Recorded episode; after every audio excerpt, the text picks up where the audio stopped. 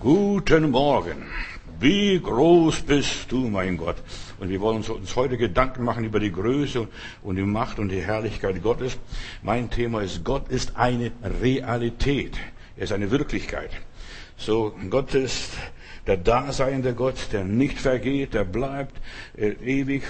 Alle Himmel, Himmel können ihn nicht fassen. Diesen Gott möchte ich heute Morgen beschreiben. Ich möchte über die Dreieinigkeit nur ein paar Gedanken sagen. Gott ist ein dreieiniger Gott. Überall hat er sich eingebaut. Wenn ich dich angucke, in dir steckt Gott. Seele, Geist und Leib. Wenn ich morgens ein Frühstücksei esse, da ist auch der liebe Gott drin. Eischale, Eigelb, Eiweiß. So, überall ist Gott drin. Wenn ich draußen einen Baum angucke, äh, Gott steckt in jedem Baum drin. In aller Wirklichkeit. Nur äh, Wurzel, Stamm und die Krone. Überall ist die Dreieinigkeit drin. Das heißt, Gott ist überall präsent, überall gegenwärtig. Seine wahre Wirklichkeit erkenne ich, wenn ich den Heiligen Geist habe. Sonst, was soll das, verstehst du? Aber Gott ist überall. In jedem Vogel, in jedem, jeder kleinen Mücke, überall ist Gott drin enthalten. So, der natürliche Mensch vernimmt nichts vom Reich Gottes. Soll das wirklich so sein? Ja, es ist so. Was würdest du ohne der Seele machen? Dir soll es so gehen, wie es deiner Seele geht.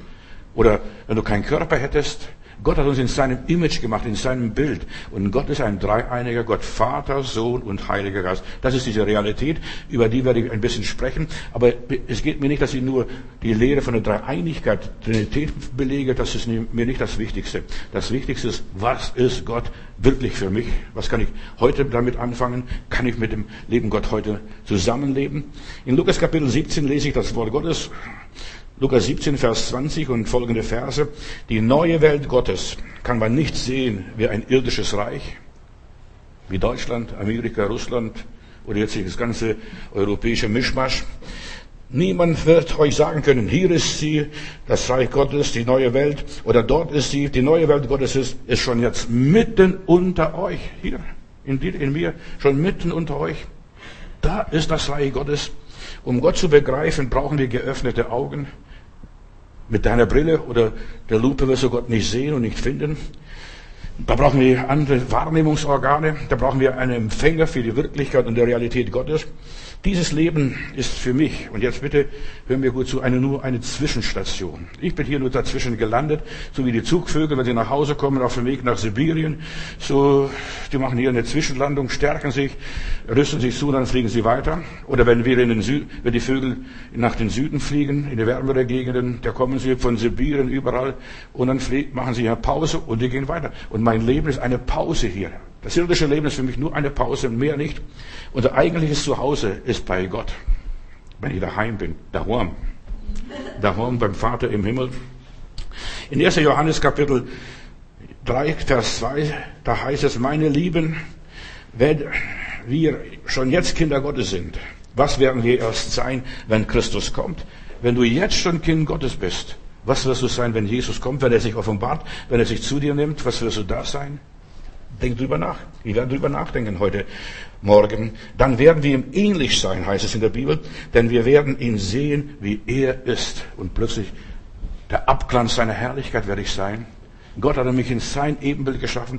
Und wenn ich ihn sehen werde bei seiner Wiederkunft, den Herrn Jesus Christus, von ihm empfangen werde, plötzlich strahle ich, plötzlich leuchte ich, plötzlich habe ich ein ganz anderes Leben. Ich bin erlöst. Ein schönes Lied oder ein schöner Gedanke, ich bin erlöst, aber ich will dir eine Wahrheit sagen. Sei nicht schockiert, was ich dir jetzt sage, aber ich bin noch nicht jetzt erlöst. Ich bin jetzt noch unterwegs. Es ist noch im Zug, im Flugzeug oder wo auch immer. Erst im anderen Leben, wenn ich dieses Leben verlassen habe, wenn ich nicht mehr lebe, lebe ich ein, bin ich erst erlöst. Erschrick nicht, denn ich möchte die Wahrheit aufbauen, denn wir leben auf Vergangenheit, Gegenwart und Zukunft. Und was wir in der Bibel haben und was unser Leben jetzt ausmacht, ist These, dann kommt die Antithese, dann kommt die Synthese. Überall diese Dreieinigkeit, der Dreiklang, drei Hauptfarben, wo der ganze Regenbogen besteht. So, ich bin hier nur in einem Zwischenzustand. Nur in einem Zwischenzustand. Was ich, wenn ich dich angucke, ich sehe dich nur im Zwischenzustand. Dann wundere dich nicht, wenn dein Leben dann so aussieht und so aussieht. Jetzt lebe ich nur in der Wunschvorstellung. Ja, ich wünsche mir im Glauben, im Traum, in der Vision, in der Vorstellung, ich möchte das und jenes sein, wenn ich mal groß bin. Dann haben meine Buben gesagt, dann will ich Polizist werden oder bei einer Müllabfuhr arbeiten. Das wollten meine Jungs.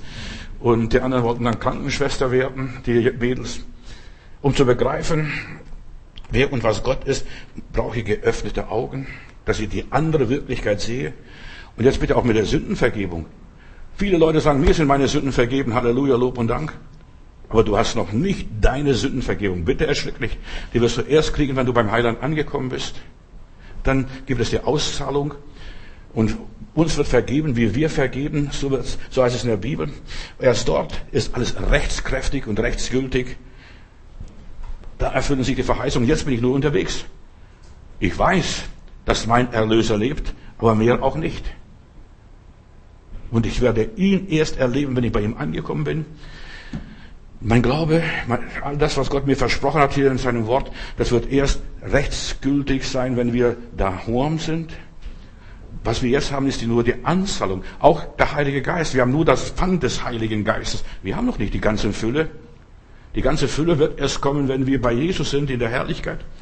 Wir haben herrliche Voraussagen, herrliche Prophezeiungen, herrliche Zusagen, auch die Bestätigung. Ihr habt es bestellt, es ist schon ausgeliefert. Es ist interessant, wenn hier unser Postpakete ausliefern und wenn ich irgendwo was bestellt habe, dann heißt es, jetzt ist es in der Auslieferung im Lager, jetzt wird es eingepackt, dann heißt es, jetzt ist es unterwegs zu Ihnen dort und dort und es kommt dann und dann an. Verstehst du? Aber ich hab's noch nicht. Es ist bestellt, es ist verheißen, versprochen, es ist bestätigt, es wird ständig bestätigt, ich kann ständig prüfen auf meinem Internet, wie weit mein Paket schon ist. Neulich habe ich was bestellt und dann haben sie geschrieben, leider können wir Ihnen nicht liefern. Äh, unsere Ware steht im Suezkanal und wir können nicht weiter transportieren. Sie müssen sich ein bisschen gedulden. Verstehst? So ist es. Ja, das alles, das ist das Leben. Wir erleben übers Internet die ganze Welt pur, was die Welt Gottes ist, die Welt, die Wirklichkeit Gottes. Was ich hier lebe, ich lebe im Glauben. Hier sehe ich alles nur im Spiegel, seitenverkehrt. Und das ist, wie ich das Leben sehe. Wie du das Leben siehst, ist mir jetzt nicht, also gleichgültig. Ich kann das nicht akzeptieren und so weiter. Ich sehe das Leben immer im Seitenverkehr. Alles übers Kreuz. Alles liegt ganz falsch. Also auch meine Augen arbeiten gar nicht richtig. Meine Augen arbeiten auch übers Kreuz im Gehirn. Da wird alles übers Kreuz gearbeitet. So seitenverkehrt. Ich lebe. Und weißt du, wann ich lebe? Wenn ich sterbe. Dann fange ich an, erst zu leben. Ich habe, aber ich habe es noch nicht. Und ich habe erst, wenn ich es verloren habe, wenn ich es aufgegeben habe. Ich lebe durch die Gegensätze. Aus Finsternis wird Licht.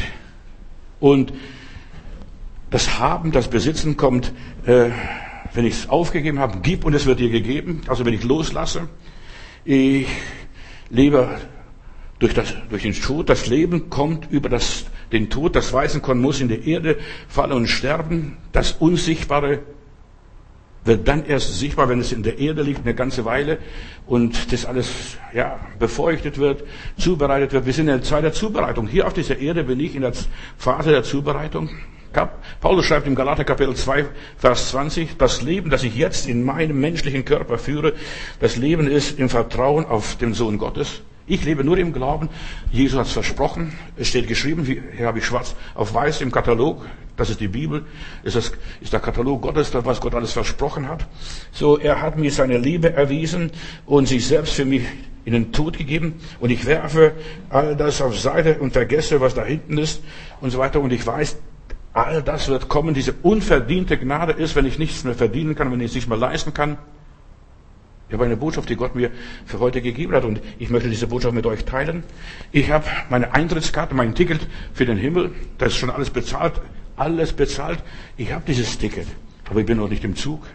Ich bin noch nicht äh, unterwegs. Ich bin hier ein Pilger, deshalb steht auch in der Bibel, die Psalmen, ein Teil der Psalmen, fast ein Drittel der Psalmen sind Pilgerpsalmen. Wir sind unterwegs zum Hause Gottes, wir loben den Herrn und preisen den Herrn und wir freuen des Himmels und so weiter, aber wir sind nicht da. Wir sind noch nicht angekommen. Und dann, wenn wir Jerusalem von ferne sehen, im Geist und im Glauben, dann freuen wir uns und riesig. Ich kenne Jesus. Und ich kenne Jesus perfekt. Das kann ich also wirklich sagen. Ich kenne Jesus perfekt. Er ist mein Freund, mein Partner. Ich gehe mit ihm durch dick und dünn. Aber Ich habe ihn nicht. Ich habe ihn noch nicht berührt. Ich habe noch nicht ihn gespürt. Aber ich weiß aus der Bibel, aus den Informationen, ich habe so viel Informationen über Jesus, dass ich ihn bestens kenne.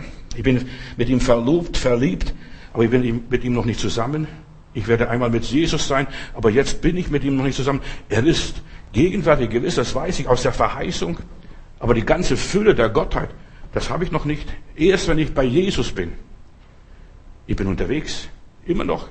Ich kenne Jesus aus der Bibel und zwar perfekt und aus dem Zeugnis des Heiligen Geistes, was der Heilige Geist mir alles über Jesus erzählt hat, wer ihn mir verherrlicht hat. Der ist wunderbar, der ist herrlich, das ist fantastisch. Verstehst du, der hat mich so Appetit gemacht auf Jesus. Das war der Heilige Geist. Ich kenne Jesus aus der Offenbarung, wie er sich mir mitgeteilt hat und habe schon so viel von ihm empfangen. Also, der hat mir Botschaften geschickt, mir Liebesbrief geschrieben, das, das ist die Bibel. Der hat mir Zusagen geschickt, das und das werde ich kriegen, das und das werde ich werden, wenn du dich festhältst an, an mir. In Russland hat man den christlichen Kindern gesagt, die christlichen Kinder kennen Palästina, das Land Israel, viel besser wie die Sowjetunion. Und genau, mir geht es genauso. Ich kenne Kanaan und kenne Palästina besser als Deutschland, als Berlin.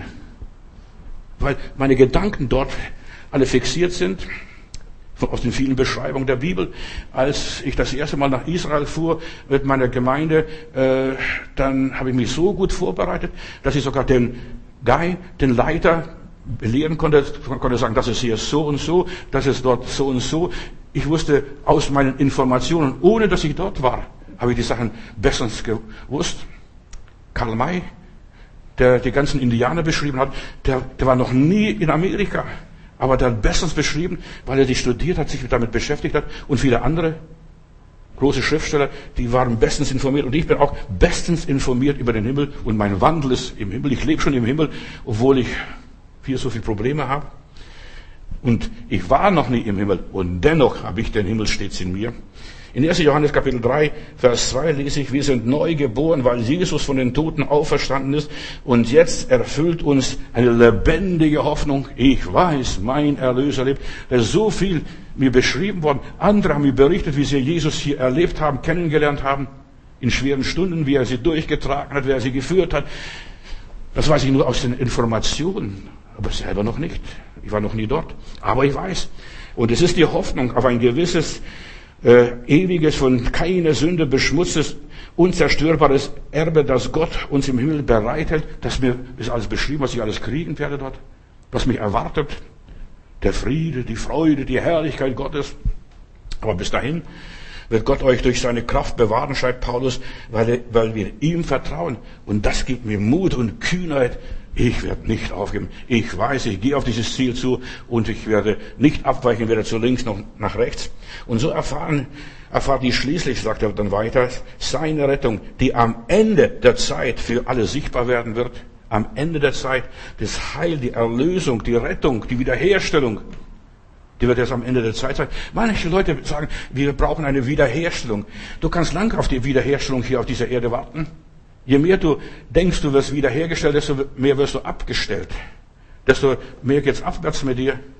Und erst wenn du dann beim Heiland bist, da wirst du ihn nichts mehr fragen, da wirst du alles wissen, da wird alles dir klar sein. Jetzt ist unser Heil noch unsichtbar. Ich weiß, Jesus lebt und da halte ich mich an diesem Strick fest. Ich, ja, ich weiß, ich weiß alle meine Segnungen, aber die sind alle unsichtbar. Alle meine Segnungen, die der liebe Gott mir versprochen hat, die sind unsichtbar, die habe ich noch nicht. Verstehst? Und deshalb, ich spreche das, was mir Probleme gemacht hat als junger Christ.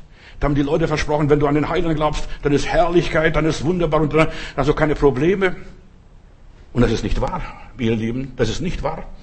Alle unsere Segnungen sind unsichtbar. Die Heilung, je mehr du um Heilung manchmal betest, desto kränker wirst du nachher am Schluss.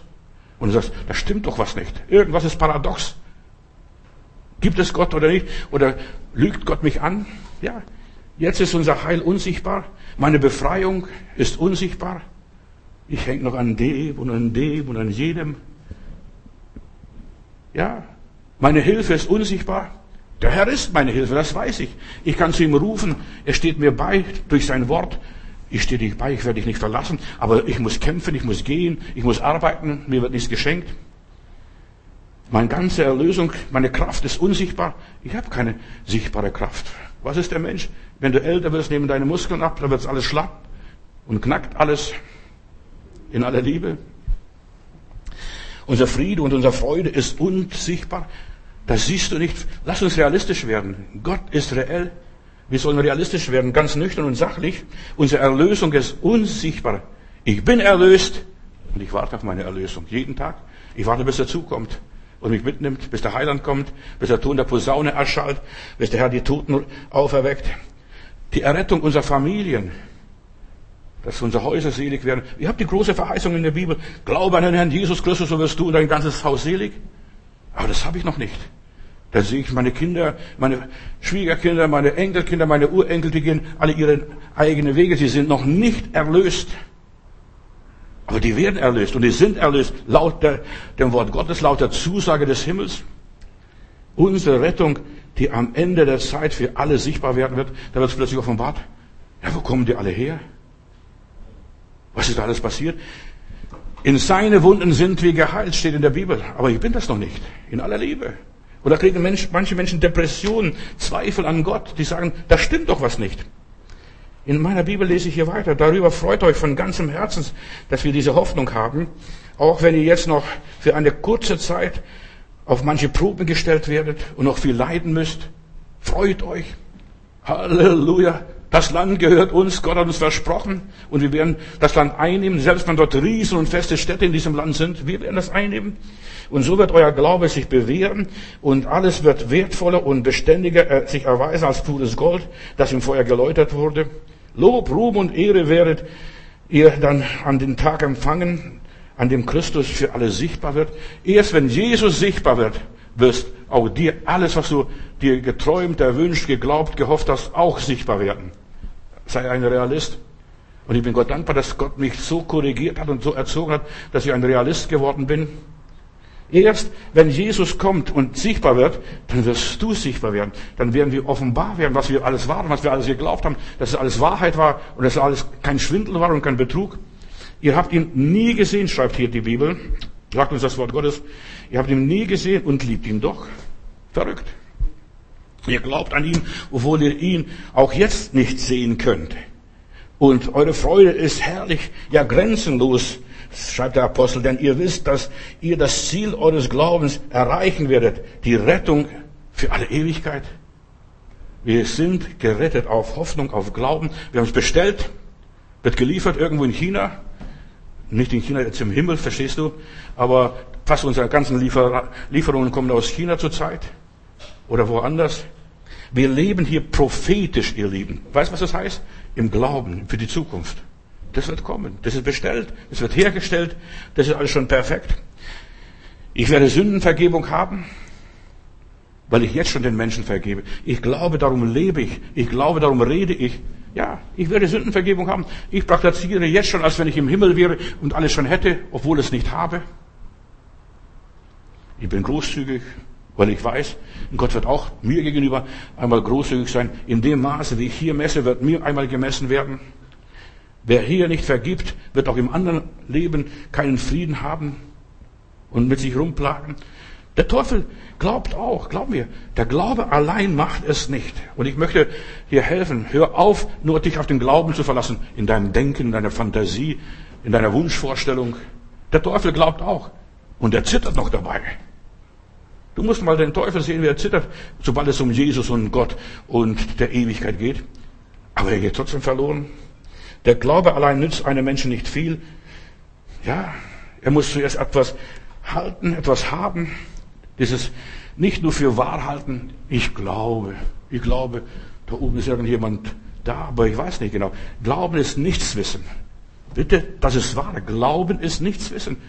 Lass dich nicht irritieren. Ich glaube dass ich, ja, es vielleicht noch etwas akzeptieren. So die Pharisäer, die waren auch gläubige Menschen. Die glaubten, aber sie wissen nichts. Menschen, die nur glauben, die wissen nichts. Menschen, die glauben und leben, das gehört zusammen. Bei Gott zählt nur, was ein Mensch tut. Auch nicht nur, was ein Mensch sagt, sondern was er tut. Das ist ausschlaggebend, die Tat. Was hast du Jesus angetan? Und der Herr Jesus sagt, was ihr den Geringsten einem getan habt, Becher Wasser, hier die Wäsche gewaschen, jemand im Gefängnis. Damals gab es nicht diese Luxus, was wir heute in den Gefängnissen haben. Jemand besucht in der Krank im Krankenhaus. Damals gab es auch keine Krankenhäuser richtig. Die sind erst so im 15., 16. Jahrhundert bei uns entstanden. Und dann nach und nach diese Siechenhäuser. Das waren nur Siechenhäuser. Bei Gott zählt die Tat. Nicht unsere Theorie und Fantasie und Philosophie. Die Tat zählt. Die Schwierigkeiten, die wir hier bewältigen, die Feuerproben, die wir hier bestehen, alles muss durchs Feuer gehen. Wir bewähren uns in unseren Prüfungen. Und diese Prüfungen sind alle für drüben. Du treuer Knecht, du warst in wenigen Sachen treu, aber jetzt, ich belohne dich. Und an dem werden wir gemessen, wie treu wir waren. Und da werden wir benotet, haben wir unsere Hausaufgaben gemacht. Das Leben ist hier, dass wir unsere Hausaufgaben machen. Und wir werden belohnt und befördert, nachdem wir die Prüfung bestanden haben. So viele möchten gute Noten haben, gelobt werden, gepriesen werden vom Herrn, aber sie tun nichts. Ich glaube. Ja, das macht der Teufel auch.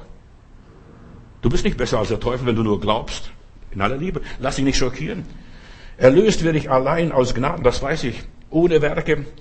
Jesus tat alles für mich, da muss ich nichts tun. Also das ist meine Erlösung. Aber in dem Moment, wo dann mit, ich das Leben mit Jesus anfange, wo ich mit Jesus anfange und so weiter, dann muss ich etwas tun, die Gnade ausleben. Es gibt keine billige Gnade mit Rabattpreisen noch dazu.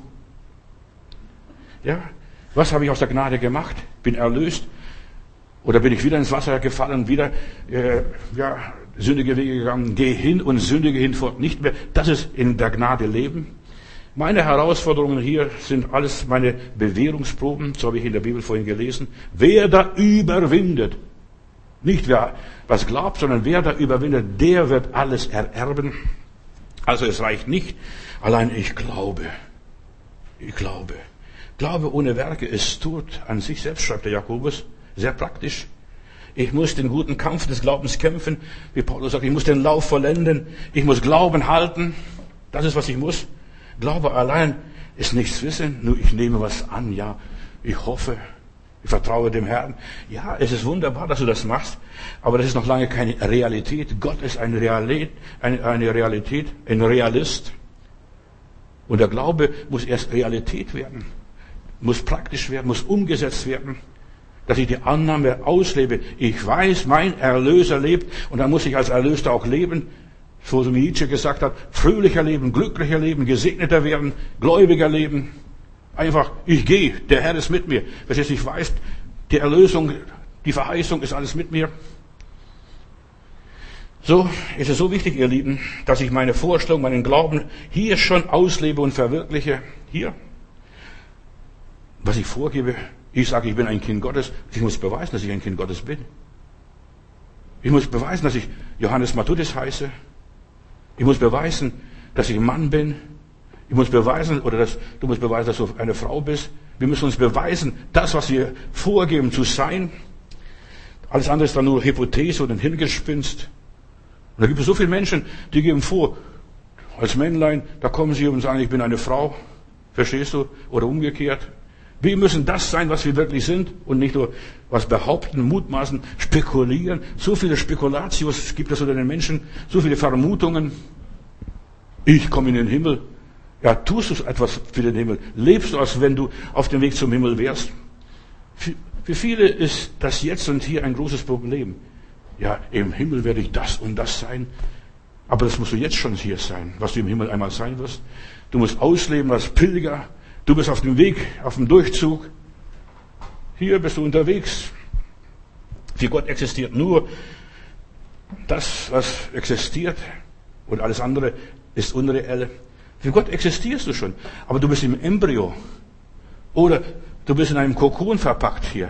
Das ist unser Dasein hier auf Erden. Oder in einem Ei. Du wirst jetzt ausgebrütet für die Ewigkeit, für die Herrlichkeit. Aber du bist noch nicht wirklich da. Du wirst im Mutterleib zubereitet. Hier auf dieser Erde werden wir zubereitet. Die Erde ist wie ein Embryo. Du bist noch nicht geschlüpft. Du bist noch im Brutkasten. Noch nicht ausgebrütet. Dein Leben ist nur ein Schatten. Man sieht, da verstehst du, da bewegt sich was, da tut sich was. Du bist noch verpuppt. Wie auch immer. Zuerst muss das irdische Leben vergehen, das Sichtbare, das Zeitliche, das Äußere, bevor das Himmlische kommt. Denk drüber nach. Das Leben ist ganz was anderes, als was wir uns manchmal vorstellen, so vom Kindergarten. So viele Christen haben nur Kindergartenglauben. In der Bibel ist ein merkwürdiger Satz, immer wieder kommt dieser merkwürdige Satz. Morgen um diese Zeit. Morgen um diese Zeit wirst du das und das erleben. Morgen um diese Zeit werde ich die Philister schlagen. Morgen um diese Zeit werde ich die Medianiter vertreiben. Morgen um diese Zeit wirst du das und das erleben. Am nächsten Tag. Bei Gott passiert immer nicht heute, sondern morgen um diese Zeit. Pass auf, was da kommt. Nach der Auferstehung. Morgen um diese Zeit, am dritten Tag. Und die Bibel sagt, und ihre Werke folgen ihnen nach. Das, was Gott jetzt dir versprochen hat, was jetzt passieren soll, was dir jetzt verheißen wurde, was du jetzt im Glauben angenommen hast, was du bestellt hast im Gebet und gebeten hast. Du betest im Verborgenen und es wird dir öffentlich vergolten, morgen um diese Zeit. Pass auf. Ich habe eine Stelle gefunden in der Bibel, Hesekiel Kapitel 36 von Vers 24. Da wird beschrieben, was Gott tut, wie Gott arbeitet, wie Gott funktioniert. Ich hole euch raus aus den Völkern, heißt es in der Bibel. Die meisten Leute beziehen das auf Volk Israel. Nein, das gilt für alle Kinder Gottes, für alle Gläubigen. Ich hole euch raus aus den ganzen Völkern, aus der ganzen Masse hier, aus der ganzen Welt, aus der Globalisierung. Und ich sammle euch aus allen Ländern und bringe euch in euer Land. Was ist dein Land? Du sagst vielleicht Kanan, Deutschland oder was weiß ich, Österreich, Frankreich, Schweiz. Mein Land ist der Himmel, Halleluja. Das ist meine Heimat, dort bin ich daheim. Und ich gieße reines Wasser über euch aus und dann werdet ihr rein sein. Ich reinige euch von, von aller Unreinheit und von allem euren Götzen. Ich schenke euch ein neues, reines Herz und lege in euch einen neuen gewissen Geist. Und ich nehme dieses steinerne Herz aus euch raus und gebe euch ein fleischendes Herz. Stell dir mal vor, du erlebst jetzt Herzoperationen, da brichst zusammen, überlebst es gar nicht. Wie der Prinz da, der hat vor ein paar Tagen Herzoperationen gehabt und jetzt ist er tot. Ich lege meinen Geist in euch und bewirke, dass ihr in meinen Gesetzen folgt und auf meine Gebote achtet und sie erfüllt. Und dann werdet ihr in dem Land wohnen, das ich euren Vätern gab. In der Bibel heißt es immer wieder, als die Patriarchen starben und er wurde versammelt zu seinen Vätern, dass ich euren Vätern gab. Gott hat Abraham das gelobte Land gegeben, aber der hat nur seine Grabstätte dort gehabt in diesem Land, was sein Eigentum war. Alles andere war Quatsch. Da war er nur als Normale, durfte mal ein bisschen Gras abweiden für seine Viecher, aber mehr nicht. Er war nur ein Durchreisender durch das gelobte Land von oben bis nach unten. Mehr nicht. Dann werdet ihr in dem Land wohnen, das ich euren Vätern gab, und ihr werdet mein Volk sein, und ich werde euer Gott sein. Ist das nicht herrlich? Preis dem Herrn. Erst dann bist du dort, wo du hingehörst. Gott will sich in deinem Leben hier sich verwirklichen und produzieren. Er will das steinerne Herz aus deinem Herzen nehmen. Das passiert heute, jetzt und hier. Du bist immer, bist jeden Tag weicher, knuddeliger, sanfter, netter. Ja, so, du bist ein Lämmchen, ein Schäfchen Jesu Christi. Er nimmt das steinerne Herz von dir und gibt dir seinen Geist, dass du seine Gebote erfüllen kannst. Und er gibt uns das Pfand des Heiligen Geistes, dass wir in den Geboten Gottes wandeln können. Er gibt dir seinen Geist, damit du ein Gott wohlgefälliges Leben führen kannst. Unser Heil, unsere Erlösung ist erst rechtskräftig und komplett und gültig und perfekt, wenn wir beim Heiland sind, in meinem Land wohnt und ich werde Ihr werdet mein Volk sein und ich werde euer Gott sein. Wir brauchen hier noch eine große Operation. Wir sind noch nicht fertig in der Behandlung Gottes, in der Therapie des Himmels. Wir sind hier noch nicht fertig. Da muss noch so vieles verwandelt, verändert werden. Und dann geht's nach Hause. Die Reise über Gibraltar oder Messina oder über das gelobte Land, über Kanaan. Das sind die drei große Zuglinien, wo die Vögel heimziehen. Ja, Genauso hier meine Sünden, die sind vergeben. Ich weiß, meine Sünden sind vergeben. Ich mache mir überhaupt keine Gedanken über meine Sünden. Ich habe meine Sünden vergeben und ich vergebe anderen Leuten, lass die anderen in Ruhe, die sollen mich auch in Ruhe lassen. Und dann habe ich meinen Frieden. Verstehst du? Und so ist es. Der Friede wächst Stück für Stück in meinem Leben. Hier werden meine Wunden geheilt, aber ich habe noch nicht die Heilung. Da zwackt's und dort zwackt's und da zwackt's und was weiß ich, überall zwickt's und zwackt's. Ich weiß nicht, ob du das schon gemerkt hast, aber so ist das. Aber in der Ewigkeit werde ich kerngesund sein. Halleluja. Da werde ich kein Gebiss haben, kein Hörapparat, keine Brille, keine Kontaktlinsen, keine Prothese, gar nichts. Da werde ich vollkommen sein, wenn ich bei Gott bin. Wenn ich einmal im Himmel bin. Verstehst du? Wenn ich einmal bei der Feuer bin oder Krankenschwester bin, verstehst du, wenn ich einmal bei Gott bin. Wir sind in der Entwicklung, in einer großen Entwicklungsphase hier in dieser Welt. Philippa Kapitel 3, Vers 14. Liebe Geschwister, so schreibt der Apostel Paulus, ich habe eine moderne Übersetzung hier gerade. Ich sehe mich selbst nicht so, dass ich schon am Ziel angekommen wäre. Auch der heilige Apostel Paulus, ein Pharisäer von Pharisäern. Ich sehe, sehe mich nicht schon, dass ich am Ziel angekommen bin. Aber ich lasse alles zurück, was hinter mir liegt. Meine ganzen Diplomas, mein ganzes Pharisäertum, mein ganzes, meine ganze Selbstgerechtigkeit und Scheinheiligkeit und was weiß ich. Ich lasse alles hier und ich richte mich ganz auf das aus, was vor mir liegt. Vor mir liegt noch ein ganzes, noch, noch ein ganzes Land, ein ganzer Kontinent. Ich jage auf das Ziel zu. Ich will den Siegespreis in meinen Händen jetzt halten. Da freue ich mich darauf. Ich weiß, Gott hat mir zu versprochen, das und das wirst du kriegen, das und das wirst du sein. Ich halte diesen Siegespreis fest. Ja, der mir schon längst gehört eigentlich seit ewigen Zeiten. Ich weiß, ich werde einmal Jesus sehen, aber jetzt noch nichts. Nichts davon. Weil Gott mich durch den Messias Jesus zu sich in seine Gegenwart gerufen hat. Ich folge nur seinem Ruf, seiner Berufung. Ich bin mit Gott versöhnt. Hundertprozentig bin ich überzeugt, dass ich mit Gott versöhnt bin. Mir kann niemand sagen, du bist kein Kind Gottes. Aber die Wahrheit werde ich erst erfahren, wenn ich drüben angekommen bin. Verstehst du, was, ich, was Gott mir zeigt und hier, was ich euch weitergeben darf? Das hat mir geholfen, als ich das selber begriffen habe. Jetzt nicht, nachher, morgen um diese Zeit. Erst mit Gott lebe ich in einer anderen Realität, in einer anderen Welt, in einem ganz anderen System. In der neuen Welt, im Reich Gottes lebe ich erst, wenn ich dort angekommen bin. Aber jetzt habe ich Jesus schon in mir. Ich weiß, er ist so fest in meinem Herzen. Jeden Tag lese ich seine Briefe. Jeden Tag oh, verliebe ich mich mehr und mehr in Jesus. Jeden Tag. Jetzt lebe ich nur in der Annahme. Die Sache ist bestellt, ist bestätigt, aber noch nicht geliefert. Die stehen alle noch im Suezkanal. Verstehst du? Oder woanders. Das staut sich. Die Wirklichkeit wird hier noch verhindert. Deine Wirklichkeit. Ihr wollt euer Haus verkaufen in Griechenland, aber ihr kommt nicht nach Griechenland hin, ihr seid blockiert, verstehst du? Und genau das Gleiche. Der gleiche Quatsch. Verstehst du? Und das ist genau in unserem Leben. Wir sind bestellt und nicht abgeholt, noch nicht abgeholt. Wir warten auf die Erlösung. In Daniel Kapitel 10, Vers 13 lese ich eine interessante Geschichte.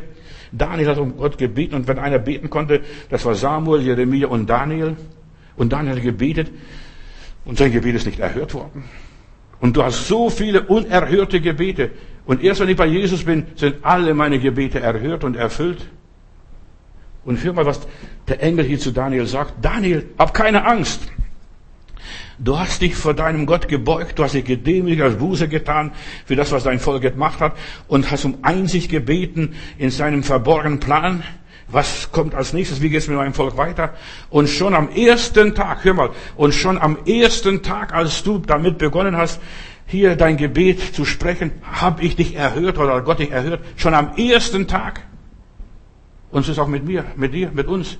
Schon am ersten Tag. Das noch nicht einmal gebetet. Das Wort lag auf deiner Zunge.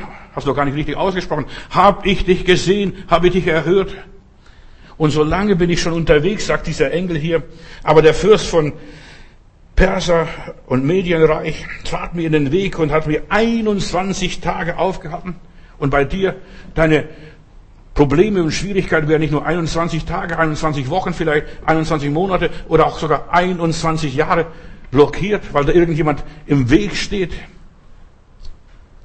Ich bin aufgehalten worden, 21 Tage. Und dann kam der Fürst Michael, einer der höchsten Engelfürsten, mir zu helfen, so dass ich mich losreißen konnte. Und Daniel, wie ein Marathonläufer, schnaufend kommt der Engel an und sagt, und jetzt bringe ich die Antwort, was da passiert. Nun bin ich hier, um dir zu sagen, sagt hier der Engel, wie es deinem Volk am Ende der Zeit gehen wird. Am Ende der Zeit gehen wird. wie es deinem Volk, nicht jetzt in Israel, verstehst du, was jetzt passiert? Oder die 70-Jahr-Woche, wie es am Ende der Zeit ergehen wird. Denn auch diese Vision handelt sich in, von einer fernen Zukunft. In der unsichtbaren Welt tobt ein Kampf. Was glaubst du, wie viele deiner Gebete, Träume, Wünsche, Gesichter, Visionen, Verheißungen verhindert werden? Gar nichts. Da kommt gar nichts an, ich spüre nicht. Herr, wo bist du? Wo bist du? Galater Kapitel 5, Vers 5. Ich will das auch biblisch belegen, was ich dir sage.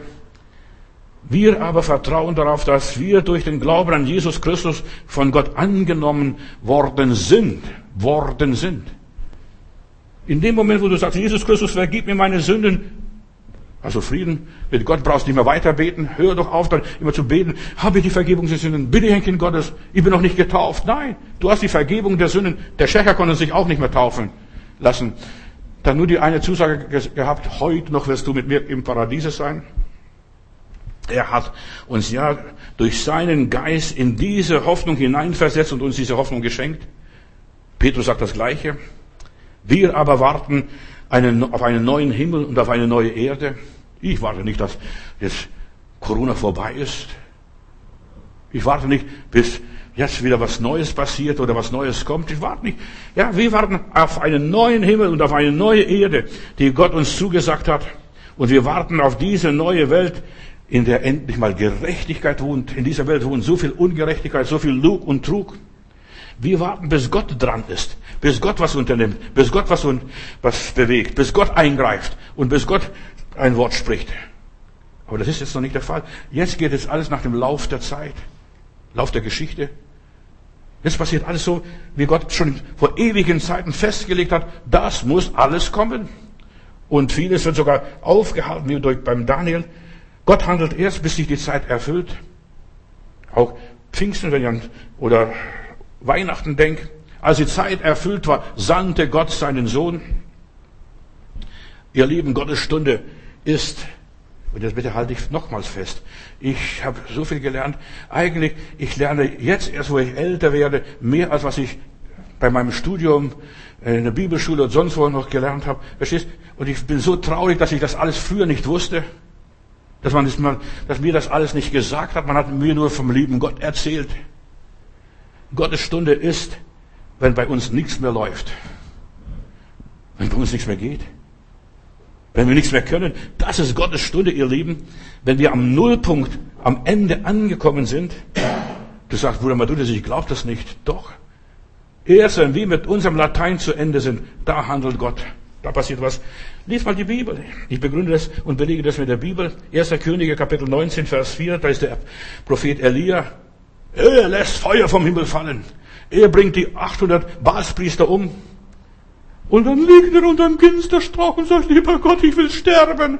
Mein Leben ist nicht wert, ich bin nicht besser wie meine Vorfahren. Ich habe für dich geeifert. Ja, hör mal in 1. Könige 19, was der da betet. Nur weil diese Esebel gesagt hat, morgen kostet dein Kopf. Pass auf. Er will sterben. Er sagt, ich hab's genug. Die Schnauze voll. Ich will nicht mehr. Hol mich ein. Und dann hebt er die Nase zu und sagt, lieber Gott, ich will sterben. Und er stirbt nicht. Weißt du, die Leute, die sterben wollen, die leben ewig. Ja. Und die, die sterben äh, nicht wollen, die sterben ganz schnell. Er hatte diesen Nullpunkt in seinem Leben erreicht. Sein Tank war leer. Sein Herz war leer. Er war kurz drauf und dran, alles aufzugeben. Er war innerlich erledigt. Ich kann das nicht mehr tragen, was jetzt die ganzen Gräuel, die ganzen Sünden, was im Volk Gottes da ist, verkraft ich nicht mehr.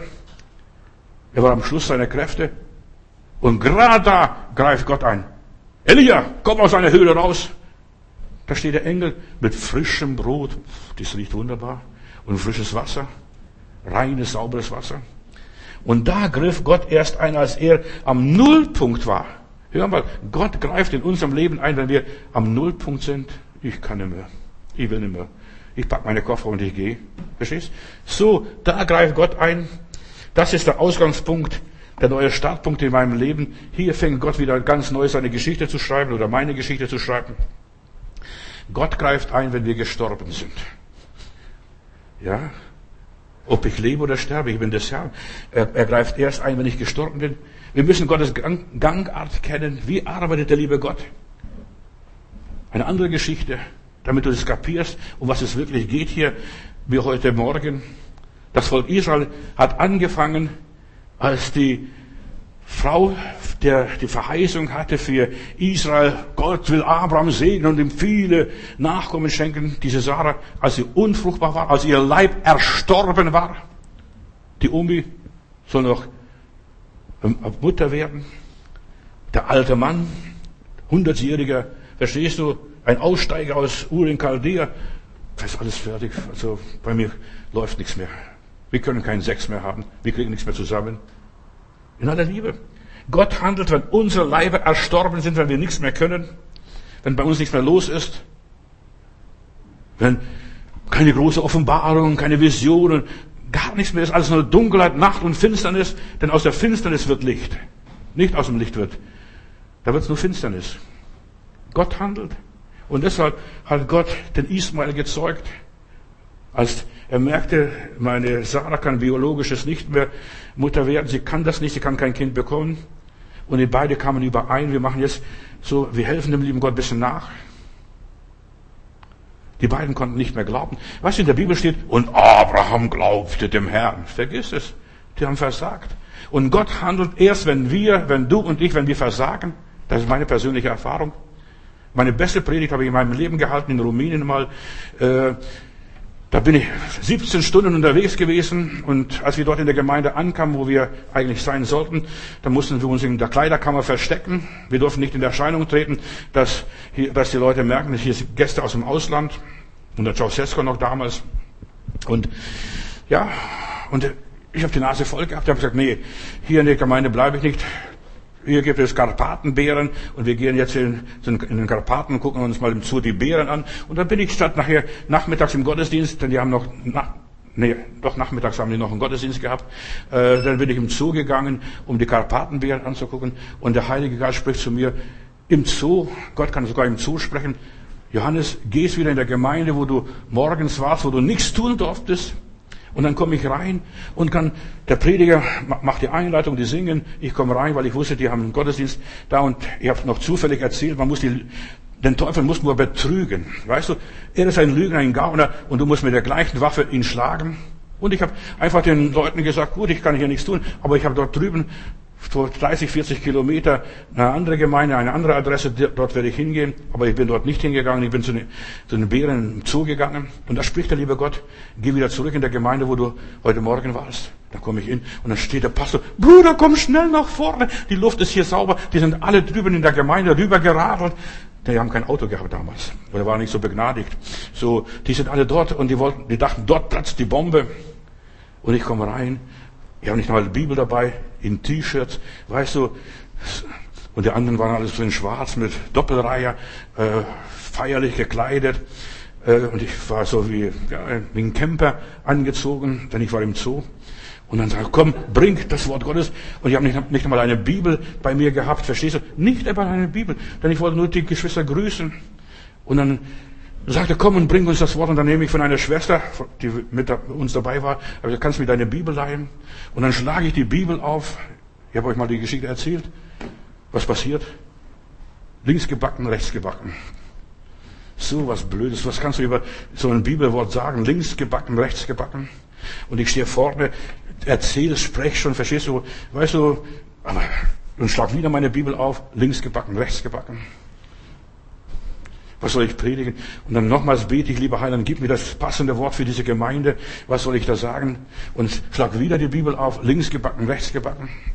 Dann habe ich der Gemeinde gesagt, Geschwister, müsst entschuldigen, aber ich kriege kein anderes Bibelwort für heute Nachmittag, außer links gebacken, rechts gebacken. Und ich habe mich erinnert, meine Mutter hat Flinsen gebacken, sie immer so ein bisschen hochgeworfen und dann gewendet, links gebacken, rechts gebacken. Wir müssen ganz durch sein tun dann viele Salbungen, 15 Minuten, 20 Minuten, was er gesprochen hat, über links gebacken, rechts gebacken, was dann passierte, verstehst du? Und da gab es so viel Gnade. Und während ich predige, wird hinten ein Mädchen, eine Frau geheilt und plötzlich schreit sie und alle Leute gucken und was da los ist. Eine Taubstumme ist geheilt worden während der Predigt. Und dann kommen alle nach vorne, die dachten, der große Heilungsevangelist, ich war noch junger Pastor, äh, aus Amerika ist jetzt angekommen, verstehst du, und wollen, dass ich bete. Und ich weiß, dass Gott in diesem Gottesdienst gegenwärtig war. Und ich bete für die Leute, die standen da rum. Und dann kommt der Pastor, kannst du auch hier für unseren Bruder beten? Der ist nicht da, der wäre gerne da. Also das hieß auf Deutsch, der ist im Gefängnis. Einer unserer Ältesten. Kannst du für den Bruder beten? Er ist nicht da. Er wäre so gerne hier. Und dann bete ich. Und dann bin ich gerade in Stuttgart angekommen.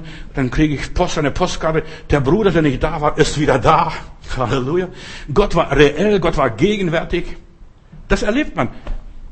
Es war mal schön, sowas zu erleben. Aber gerade wenn du nicht vorbereitet bist, wenn du nicht bereit bist und plötzlich kommt der Heilige Geist, er übernimmt dich und es läuft und fließt, da schüttelst du einfach nur aus den Ärmeln und sagst, lieber Gott, ich bin begeistert. Und hier, auch bei der Sarah, da lief nichts mehr. Und beim Abraham ebenfalls.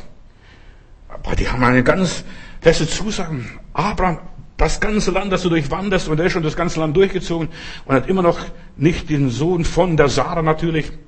Und als der Engel zu Besuch war auf dem Weg nach Sodom, dann sagte Abraham, hast du noch einen Wunsch? Na ja, ich hätte gerne noch von der Sarah einen Buben, einen Erben. Und dann sagte Herr, über ein Jahr, verstehst du, Vorhin sagte ich, morgen um diese Zeit, über ein Jahr komme ich wieder. Und dann wirst du ein Kind haben, deine Sarah wird ein Kind haben. Und dann hinter der Tür, weißt du, Schwestern sind manchmal neugierig. Gott segne sie. Und dann hört die Sarah und die fängt, die lacht und die kann sich nicht mehr halten. Und dann sagt der Engel, warum lacht deine Sarah? Ja, weil sie das nicht glauben kann. Das ist so lächerlich, lieber Gott, dass ich, dass sie in diesem Alter noch ein Kind kriegen kann. Über 90 Jahre alt, eine Omi. Aber Gott hatte versprochen, Sarah und Abraham, ihr werdet einen Sohn haben. Und das, was Gott verspricht, liebe Leute, das hält er ganz genau, auch wenn es tausend Jahre sein müssen und hunderttausend Jahre sein sollten. Gott hält, was er verspricht. Seine Versprechen gelten, egal was nachher passiert oder wie das zustande kommt oder wie das kommt. Es kommt, wie er gesagt hat. Sein Wort ist Amen, Amen, Ja und Amen. Gott steht zu seinen Versprechungen, auch wenn es nichts mehr geht. Wenn alles aus ist, wenn wir am Nullpunkt angekommen sind. Er erfüllt seine Zusagen. Bei ihm gibt es kein zu spät und kein unmöglich. Sollte dem Herrn etwas unmöglich sein, Abraham lacht mit. Warum lacht ihr denn? Verstehst du? Das ist kein Jux. Gott kommt zu seinem Ziel, auch wenn alles anders kommt, wenn es nichts mehr geht. Sei nicht entmutigt, Bruder, Schwester. Gott irrt sich nicht. Und Gott lügt uns auch nicht an. Gott irrt sich nicht. Eine andere Geschichte. Jakob ist ein Flüchtling. Er wollte der Gesegnete des Herrn sein, hat sogar seinen Bruder betrogen, nur ganz schnell. Und jetzt flieht er, der hat nicht mal Kopfkissen aus Feder, Federn. Er nimmt einen Stein als Kopfkissen, tat nichts. Als armer Bub geht er mit einem Stock über den Jabok. Und was passiert? Und Gott bringt ihm nach 21 Jahren, als ein großes Volk, mit zwölf Patriarchen, oder beim Isaac, die Philister verstopfen am laufenden Band all die Brunnen, die er gegraben hat. Er gibt fast auf, aber nein, der Gläubige gibt nicht auf. Der weiß, in diesem Land werde ich Brunnen graben und ich werde pflanzen und ich werde hier gedeihen und mich entwickeln. Wie auch immer, ich weiß es nicht. Auch wenn der Teufel alles unternimmt. Alle, alle Brunnen, die er gegraben hat, haben die Philister zugeschüttet. Und er hat weitergemacht, nicht aufgegeben, Gott vertraut. Beim David, der Riese Goliath. Was kannst du ausreden? Guck mal, wir, König Saul mit seiner ganzen Waffenrüstung schafft es nicht und du wirst es schaffen. Du solltest das Unmögliche Gott zutrauen. Gott ist ein Gott in der Realität. Wenn Probleme kommen, und da gehe ich zu diesem Unbeschnittenen und ich werde den Mann erledigen. Weißt du, der hat sich den Mund zu voll genommen, aber er hat geglaubt. Er hat getan, was er gesagt hat. Oder Josef wurde nach Ägypten verkauft, bevor er Weizen verkaufte seine Familie und den Ägyptern. Wir müssen Gottes Gangart verstehen. Er ist erst da, äh, der mächtige Gott, wenn nichts mehr da ist. Wenn es nichts mehr läuft. Ja, wir müssen Gottes Gangart kennen und das ist die Erkenntnis des Herrn. Und deshalb, weil die meisten Leute keine richtige Gotteserkenntnis haben, deshalb geht das Volk zu Gottes zugrunde, wird wild, verrückt, überspannt. Wenn du das nicht verstehst, wie Gott geht, dann scheidest du in deinem Glauben, in aller Liebe Du verzweifelst, verstehst Gott nicht. Warum? Ich bete doch die ganze Zeit. 21 Tage liege ich auf den Knien und komme nicht weiter. Weißt du, du verstehst den Willen Gottes nicht. Kannst seine Wege nicht akzeptieren. Das kann unmöglich Gottes Weg sein, dass ich nach Ägypten verkauft werde, in Pfanne gehauen werde von meinen eigenen Brüdern. Oder die Emmaus-Jünger. Ja, ich möchte ganz schnell diese Sachen durchgehen, damit du weißt, Gott arbeitet erst, wenn wir am Nullpunkt angekommen sind. Wir glaubten, gehen Sie. Die haben gesagt, komm, wir bleiben nicht in Jerusalem. Das ist uns viel zu gefährlich, der Boden. Wir gehen nach Hause, nach Emmaus, da wo unser Bauernhof ist. Und wir glaubten, wir hofften, äh, wir vertrauten Gott, drei Jahre lang vertrauten wir Gott, er würde Israel aufrichten. Aber was ist passiert? Der hängt am Kreuz und stirbt jämmerlich. Das sollte Gott sein. Jetzt liegt er im Grab. Ja, und die verzweifelten an Gott. Und dann steht Jesus neben ihnen, geht neben ihnen und sagt, er muss nicht Christus leiden, muss er nicht auferstehen, muss er sich die Schrift nicht erfüllen. Weißt du, wir glauben viel zu wenig der Bibel. Wir glauben unter Fantasien und Wunschträumen und Illusionen und Philosophien. Weiß Gott fängt was an, wenn wir nichts mehr können. Aber wie bauschen immer, der Herr wird tun, der Herr wird schaffen und so weiter. Und dann liegst du auf die Nase, auf dem Bauch, wirst wahnsinnig, Du hast sie aufgeblasen und so gemacht wie der Elia auf dem Karmel. Der Kopf weg, der Kopf weg, der Kopf weg. 800 Mal die Leute geköpft. Und du hebst ab. Und dann kommt die Isabel. Morgen um diese Zeit. Nicht heute, morgen. Auch der Teufel macht morgen. Der kann auch heute nichts machen. Und was ist dann? Er liegt da in seiner Höhle, rollt sich hin und her, ist schwach, elend und jammerlich weil er Gottes Weg, Gottes Arbeit falsch verstanden hat. Er hat Gottes, ja, Gottes Arbeitsweise nicht kapiert. Warte ab, bis Gott handelt. Warte ab. Studiere die Geschichte der Bibel. Ich habe hier ein paar Bilder gegeben, die heute Morgen. Und erst, wenn man am Ende ist, fängt Gott an. Halleluja. Erst wenn wir am Ende mit unserem Latein sind. Ich verstehe nicht mehr, ich weiß nicht mehr, ich kann es nicht mehr sagen. Erst wenn wir total bankrott sind, pleite sind, Erst dann fängt Gott was an. Gott sandte seinen Sohn Jesus Christus in das Haus Davids, Königshaus David, als das Volk total abgewirtschaftet war, bis nur zwei Personen aus dieser Familie noch Mitglieder waren, Maria und Josef. Erst als sie bankrott waren, aus babylonischen Gefangenschaft gekommen, in Nazareth sich irgendwo niedergelassen haben, erst dann begann Gott die Hütte Davids aufzubauen, bei zwei armen Leuten. Erst dann, wenn es nichts mehr geht, beginnt Gott zu wirken. Gott wirkt erst, wenn der Teufel sich seine Zähne bei dir ausgebissen hat, bis er nichts mehr kann, bis bei dir nichts mehr zu holen ist. Und ja, wohl uns, wenn wir hier ruhig bleiben. Ach komm, auch das noch. Josef in Ägypten, er überlässt alles Gott. Es ist interessant, seine Geschichte. Er überlässt alles Gott. Er weiß, Gott hat mich berufen als König über das Haus Israel zu sein. Ich habe im Traum gesehen, ganz deutlich, sogar zweimal, einmal auf diese Art und dann auf der anderen Art und Weise. Warte, bis Gott das tut, was ihm zusteht, bis er zum Zug ist, bis er sein Wort erfüllen kann, bis es soweit ist. 21 Jahre vergehen, bis die Familie Jakob nach Ägypten zieht. 21 Jahre. Warte ab, bis Gott dir das zurückgibt, was er dir versprochen hat, auch wenn du es noch nicht hast die Türen noch alle zu sind, alles unmöglich ist. Warte ab, bis dir im Himmel eine Tür aufgetan wird. Weißt du, du wartest, was hier jetzt eine Tür aufgeht. Wenn hier die Tür aufgeht, kommt die Polizei. In aller Liebe. Verstehst? Oder, oder der Teufel oder was auch sonst immer. Verstehst du? Aber warte ab, bis im Himmel dir eine Tür aufgeht. Wir warten immer auf die falschen Türen. Auf irdische Türen. Das sind alles nur Stalltüren, die aufgehen. Verstehst du? Das ist nicht die Tür Gottes. Ich habe dir eine offene Tür gegeben. Was ist die offene Tür? Verstehst du? Offenbarung Kapitel 3, Vers 8. Ich kenne deine Taten. Sieh doch, ich habe vor dir eine offene Tür gegeben, die niemand zuschließen kann. Denn du hast ja nur eine kleine Kraft und hast dennoch meine Botschaft bewahrt und dich nicht von mir und meinem Namen abgewandelt. Achte darauf, ich werde es so machen, dass einige Leute aus der Synagoge Satans zu euch kommen und sich selbst, die sich als Juden bezeichnen und sie werden als Lügner entlarvt Ich werde es so machen, dass sie zu dir kommen und sich vor dir und deinen Füßen niederwerfen. Und dann werden sie erkennen, dass ich dich geliebt habe, denn du hast voller Ausdauer meiner Botschaft, an meiner Botschaft festgehalten. Genauso werde ich dich bewahren und dich herausretten aus der Stunde der Prüfung. Ich werde dich herausretten, die über den gesamten Erdkreis gehen wird. Corona, über den gesamten Erdkreis.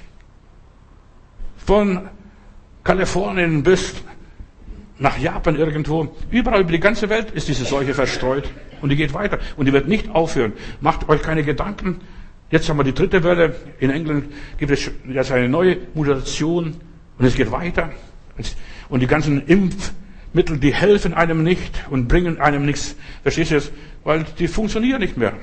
Du musst wieder geimpft werden und nochmals geimpft werden. Und das wird permanent eine Impfung geben. So, ich will dich bewahren, die über den ganzen Erdkreis gehen wird und so weiter. Aber bestehe diese Bewährungsprobe. Ich komme bald.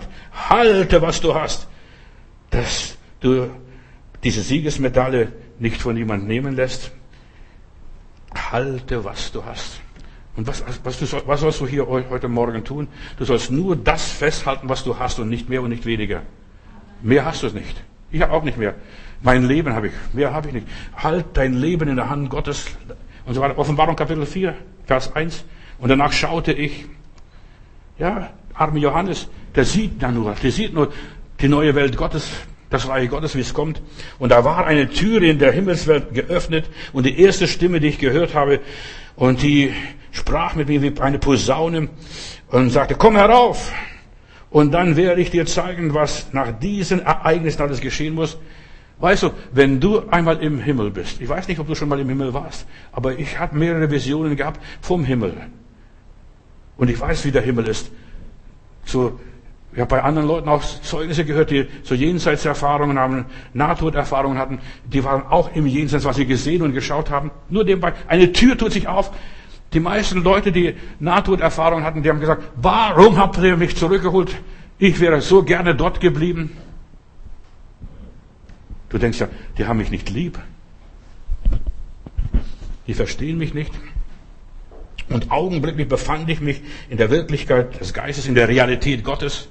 Augenblicklich befand ich mich in der Wirklichkeit des Gottesgeistes und da, da stand ein Thron im Himmel und auf dem Thron saß einer und der war ja, der dort saß, der sah aus wie Jaspis, wie ein Regenbogen und so weiter. Und um den Thron waren vier Älteste und die 24 Ältesten noch dazu. Da, da wimmelt es nur noch. Die Herrlichkeit Gottes.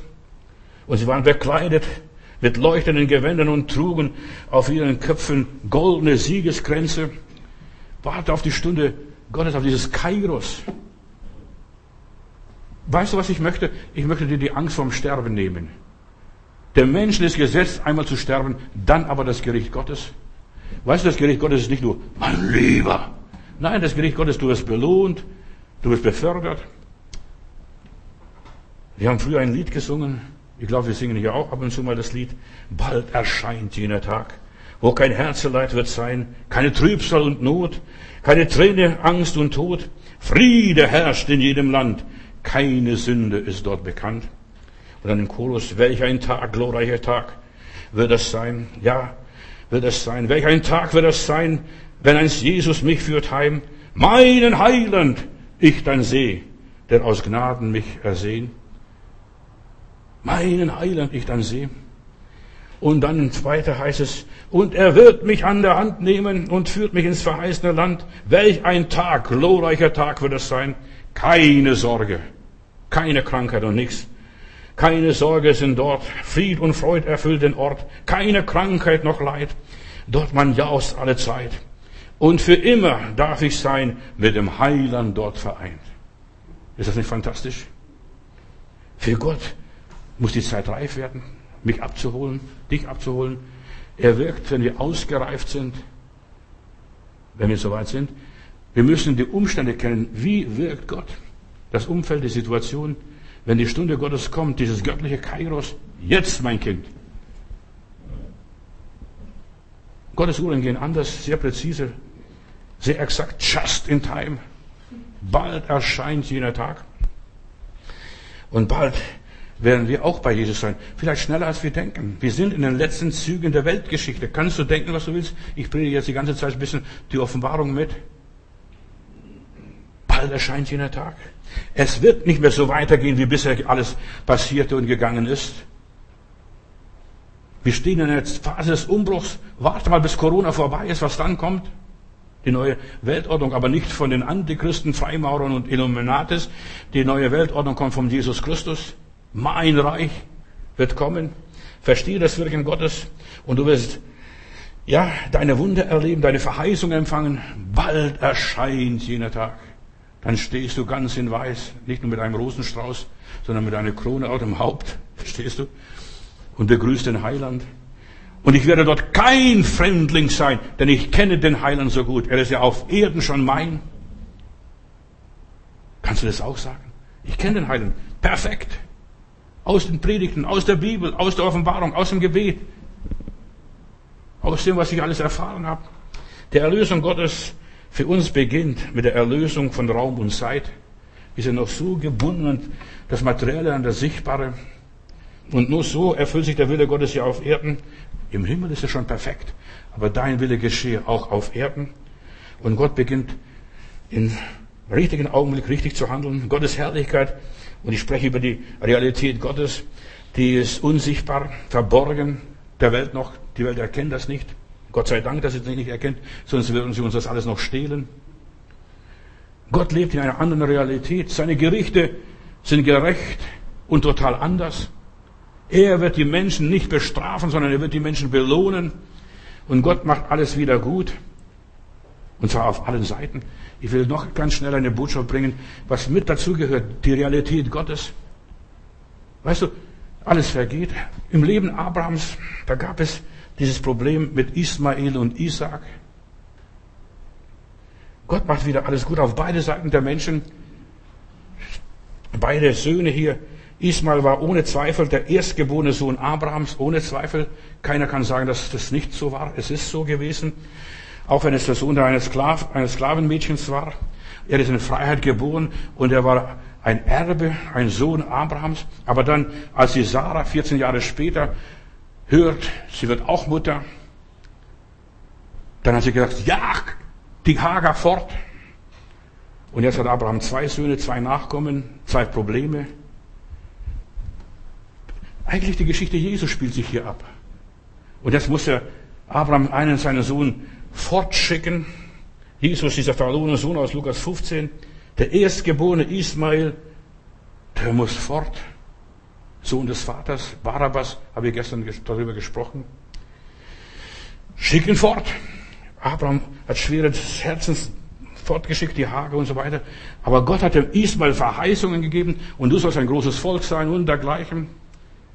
Und Sarah sagte zu Abraham, vertreib diese Magd mit ihrem Sohn, denn der Sohn dieser Magd soll nicht mit meinem Sohn Isaac erben. Und das Wort missfiel Abraham sehr um seines Sohnes willen, denn Isaac war Ismael war sein Sohn. Und da sprach Gott zu ihm, lass es dir nicht missfallen wegen des Knaben und der Magd. Auch der Sohn der Magd will ich zu einem großen Volk machen, hat Gott gesagt, weil er dein Sohn ist. Und wichtig ist, was Gott sagt. Das stimmt, weil Gott eine Wirklichkeit ist. Sein Wort ist Ja und Amen. Und da können die Menschen viel sagen und viel manipulieren, viel rummachen. Es wird so kommen, wie Gott gesagt hat. Und wichtig ist, dass wir uns darauf verlassen. Und Hager, und Gott sagt zu Hager, ich kann nicht ansehen, als der Junge, 14-, 15-jährige Junge, als er schon fast verdurstet dort in der Wüste, als er fortgeschickt ist, als das Wasser aufgebraucht wurde. Ich kann das nicht ertragen, wie mein Junge stirbt. Und sie setzt sich nieder und sie schreit zu Gott und weint um den Knaben. Und da erhörte Gott die Stimme des Knaben und der Engel Gottes rief, Hagar! Und er sprach, was ist Herr? Und Gott hat zu ihr gesprochen, fürchte dich nicht, denn Gott hat gehört die Stimme des Knaben, wo er liegt. Steh auf! Nimm den Knaben und führe ihn an deine Hand, denn ich will aus diesem Knaben ein großes Volk machen. Und Gott tat ihr die Augen auf, dass sie einen Wasserbrunnen sah. Den Wasserbrunnen hat er schon mal erlebt, als sie mal fortgejagt wurde, nachdem Sarah schwanger war, hat man sie fortgeschickt. Und sie hat diesen Brunnen entdeckt, aber das hat sie alles vergessen gehabt, was da passierte. Und da ging sie hin und füllte den Schlauch mit Wasser und gab auch dem Knaben zu trinken. Und Gott war mit dem Knaben. Als Ismael weg war, da denkst du, jetzt, jetzt gibt es endlich Frieden im Hause Sarah. Und Abraham gab es keinen Frieden. Denn in der unsichtbaren Welt tobte ein Kampf. Der Kampf ging weiter. Nun hätte Abraham endlich mal glücklich sein sollen. Danke, Herr. Jetzt haben wir die Sachen gemanagt, geregelt. Weißt du, man kann hier auf dieser Erde viele Sachen regeln, aber die sind noch lange nicht im Himmel geregelt und bei Gott. Man kann hier alles so schön glatt bügeln. Und Abraham war reich gesegnet, hatte jetzt einen Isaac von der verheißenen Frau hier, von der Sarah. Den Erstgeborenen hat er ja als Pferd fortgeschickt. Was weiß ich, wie es dem geht ab und zu mal vielleicht was gehört. Ja, und weißt du, wir machen so Tamtam um so vieles herum. Und dann macht Gott etwas, sagt, Abraham, opfere mir deinen Sohn, den du lieb hast, den Erstgeborenen, den Einziggeborenen, opfere mir. 19 Sätze in der Bibel erzählen die Geschichte, was plötzlich Schrecken passiert. Plötzlich soll Abraham ein Mörder werden.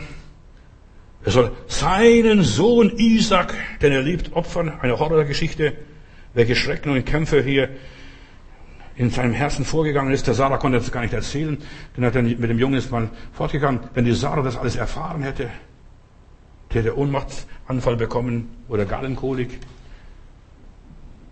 Ja, der Sohn, den soll ich opfern. Ich habe schon den Ismael geopfert. Lieber Gott, reicht es dir nicht?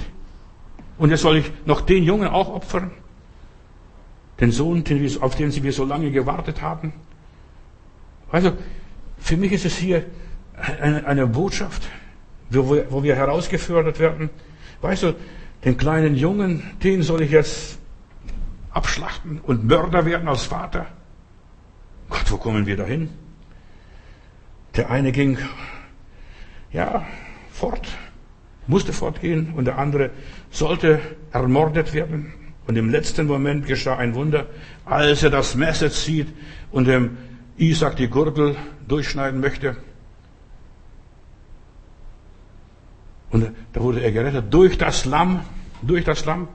Und jetzt passiert noch etwas. Und Abraham wird von seinem Schicksal befreit. Und er wurde nicht ein Mörder.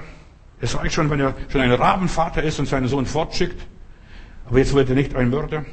Und das Schöne dabei ist, Sarah und stirbt. Abraham kauft ihren eine Grabstätte, da wird er auch später beerdigt. Aber das Schönste, was hier passiert, ist, dass Ismael und Isaac, die standen nebeneinander und lebten zusammen und begruben den Vater gemeinsam. Verstehst du? Das hat Gott geschafft. Was die Menschen nicht schaffen, schafft Gott. Gott ist eine Realität. Und vertraue Gott, dass er das schafft. Gott ist eine Realität. Und da heißt es hier in 1. Mose 25, und es begruben ihn seine beiden Söhne Isaac und Ismael in der Höhle in Mechpala, da, dort, wo sie gekauft haben von den Hethiter.